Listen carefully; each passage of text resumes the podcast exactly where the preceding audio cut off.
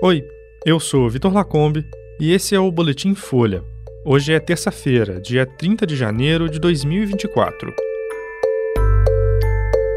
Polícia Federal aponta mensagem de assessora como prova da atuação de Carlos Bolsonaro na ABIN paralela. Exército suspende portaria que ampliava acesso a armas restritas. Irã nega participação em ataque que matou militares dos Estados Unidos.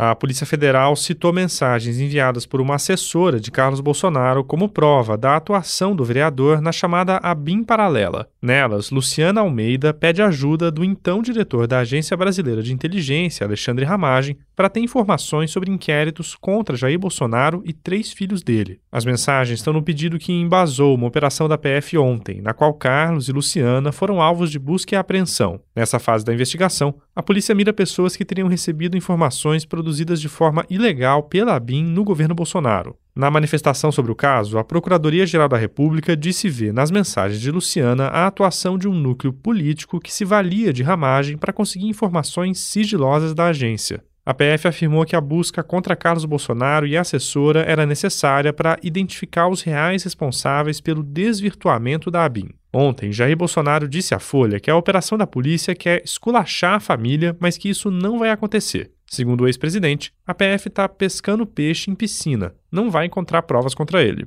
O senador Flávio Bolsonaro e o deputado federal Eduardo Bolsonaro afirmaram que a ação da PF foi ilegal e cinematográfica. Carlos não tinha se manifestado sobre a operação até a conclusão desse boletim. O episódio de hoje do podcast Café da Manhã trata das investigações sobre a ABIN paralela e das suspeitas de envolvimento da família Bolsonaro. Vale ouvir.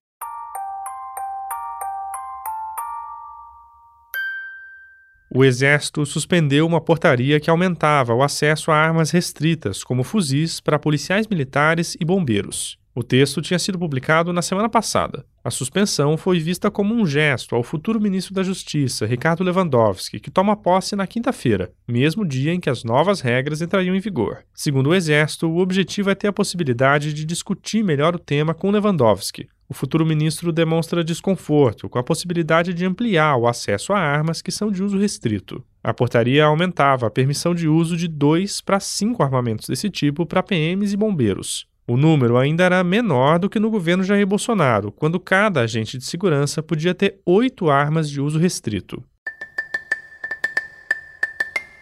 O governo do Irã negou ter tido qualquer participação no ataque que matou três militares dos Estados Unidos e deixou pelo menos 40 deles feridos no nordeste da Jordânia no fim de semana. No domingo, o presidente americano Joe Biden tinha responsabilizado grupos apoiados por Teherã e prometido retaliação. O porta-voz do Ministério das Relações Exteriores iraniano disse que as acusações de Washington são infundadas e partem de uma conspiração para envolver os Estados Unidos em uma nova guerra no Oriente Médio. O ataque que matou americanos ocorreu na noite de sábado e marcou as primeiras baixas dos Estados Unidos na região desde o início da guerra entre Israel e Hamas, em outubro. O Irã financia o Hamas e outros grupos inimigos dos Estados Unidos no Oriente Médio, entre eles os Houthis do Iêmen, que têm atacado embarcações comerciais no Mar Vermelho em apoio ao grupo palestino. Ao mesmo tempo, Teherã tem evitado um confronto direto com os americanos. O porta-voz iraniano disse que os grupos apoiados, alguns deles considerados terroristas por parte da comunidade internacional, não recebem ordens do regime.